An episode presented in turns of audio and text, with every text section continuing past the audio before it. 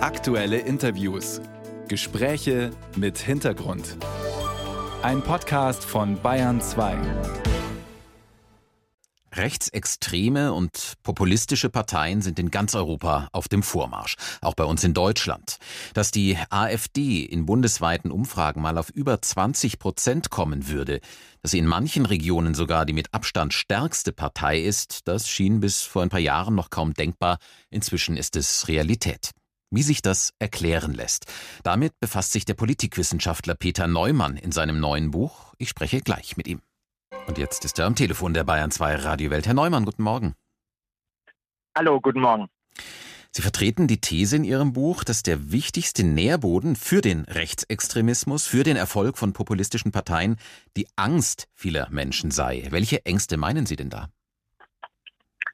Ja, das ist tatsächlich so, wenn man das mal nachverfolgt in den letzten 200 Jahren. Rechtsextreme Kräfte sind immer dann gediehen, wenn die Angst in der Gesellschaft besonders groß war, die Verunsicherung. Es geht ähm, um äh, Verlustängste und Verlust meint nicht unbedingt nur äh, ökonomischer oder sozialer Verlust, auch Verlust äh, von Würde, von Identität, von Status. Und das passiert natürlich, diese Ängste kommen dann, wenn die Veränderungen ganz besonders groß sind und die Zukunft ungewiss. Und deswegen leben wir gerade in so einer Zeit, weil natürlich auch in den letzten Jahren sehr, sehr viel Krisen passiert sind. Hm, vielleicht können Sie das mal konkretisieren. Wovor genau haben die Menschen denn Angst, die heute dann ihre Stimme eben zum Beispiel der AfD geben?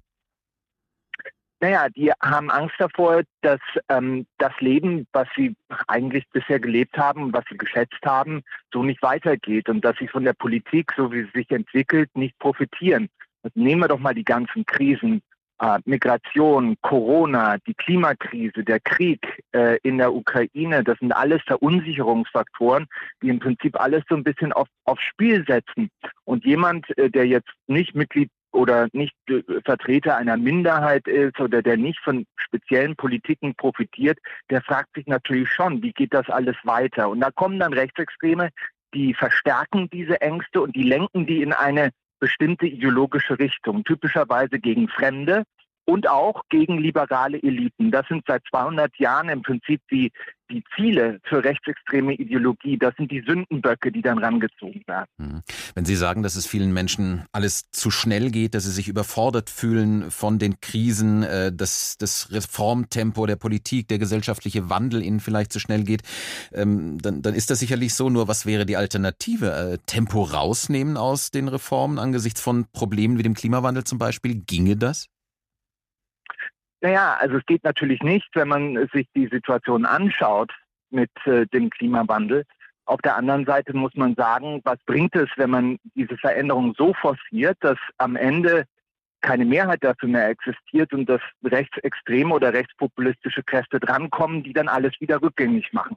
Also es gibt keine Alternative zu der Idee, dass man versucht, die Leute mitzunehmen. Das fängt damit an, dass man Politik richtig kommuniziert, dass man also den Leuten nicht zum Beispiel sagt, ihr müsst jetzt alle nächstes Jahr eine neue Heizung für 50.000 Euro kaufen und ob euch jemand dabei hilft, das wissen wir nicht, sondern dass man von Anfang an auch die Leute mitnimmt, die Angst vor dieser Veränderung haben, die sich selbst als Verlierer von Veränderungen fühlen und dafür sorgt, dass auch unpopuläre Leute, sagen wir mal weiße alte Männer in Ostdeutschland, dass auch die eine Stimme haben, die gehört wird.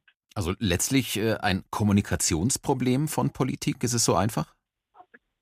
Nicht nur ein Kommunikationsproblem. Wenn es so wäre, ähm, dann wäre das, glaube ich, ziemlich einfach zu lösen. Ich glaube, es geht noch tiefer. Es ist ein Politikproblem, denn tatsächlich gibt es ja bei vielen dieser Veränderungen, die jetzt anstehen, gibt es ja tatsächlich auch Verlierer, ganz objektiv gesehen. Und äh, äh das kann man mit Kommunikation alleine nicht lösen. Also der Klimawandel zum Beispiel, die der Kampf gegen den Klimawandel, der wird sehr viele Gewinner produzieren in der grünen Industrie, aber natürlich auch Leute, die bisher zum Beispiel mit Autos, mit fossilen Brennstoffen ihr Geld verdient haben, die werden vielleicht auch zu den Verlierern gehören. Und das muss man immer mitdenken, wenn man solche Veränderungen anstößt. Mhm, und für viele Probleme unserer Zeit gibt es ja auch gar keine schnellen Lösungen. Also im Gegenteil, alles wird immer komplexer. Der Klimawandel, den haben Sie schon angesprochen, der Krieg gegen die Ukraine, die internationale Migration und so weiter. Nichts mhm. davon lässt sich von heute auf morgen lösen, selbst wenn man es wollte. Und trotzdem scheinen viele Menschen genau das zu erwarten von der Politik. Richtig. Heißt es, ist die Richtig. Politik da auch so ein bisschen, die demokratischen Regierungen zumindest, sind die da sozusagen strukturell überfordert?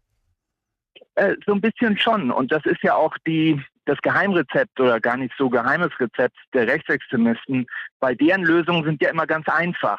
Und die sagen ja zum Beispiel, wir können dieses Migrationsproblem in 0, nix lösen. Wir können zurück in die 80er und 90er, wo viele Leute, die jetzt so im mittleren Alter sind, glauben, da war die Welt noch in Ordnung. Wir können die Uhr zurückdrehen und alles wird wie früher und alles ist ganz einfach. Und ich glaube, da müssen alle demokratischen Parteien ein bisschen dagegenhalten und auch diese Rechtsextremen ein bisschen stellen und sagen, ist es wirklich so einfach? Wenn ihr mal dran wart, wie zum Beispiel in Österreich 2017, 19, habt ihr doch eigentlich gar nichts erreicht. Nicht, keine der Versprechen, die ihr gegeben habt, wurden eingelöst. Und es ist tatsächlich so, Politik ist kompliziert, die Welt ist kompliziert und das muss man Leuten auch nahebringen. Hier in Bayern wird bald ein neuer Landtag gewählt. Laut der jüngsten BR-Umfrage, dem Bayern-Trend, könnte die AfD da auf 13 Prozent kommen. Beobachten Sie, Herr Neumann, also auch im bayerischen Wahlkampf diese Logik der Angst, die Sie da beschreiben? Ja, zum gewissen Punkt schon, denn die gleichen Themen, äh, die die Leute im Rest der Republik umtreiben, das sind auch die Themen, äh, die die Leute in Bayern umtreiben. Auch zum Beispiel äh, das Migrationsthema ist ein Riesenthema immer für die AfD gewesen. Dabei geht es äh, nicht immer nur um die objektive Realität, es geht auch um die Wahrnehmung. Und die Wahrnehmung ist, dass das ein unkontrolliertes, ungelöstes Problem ist, wo die Politik seit Jahren nichts dran macht.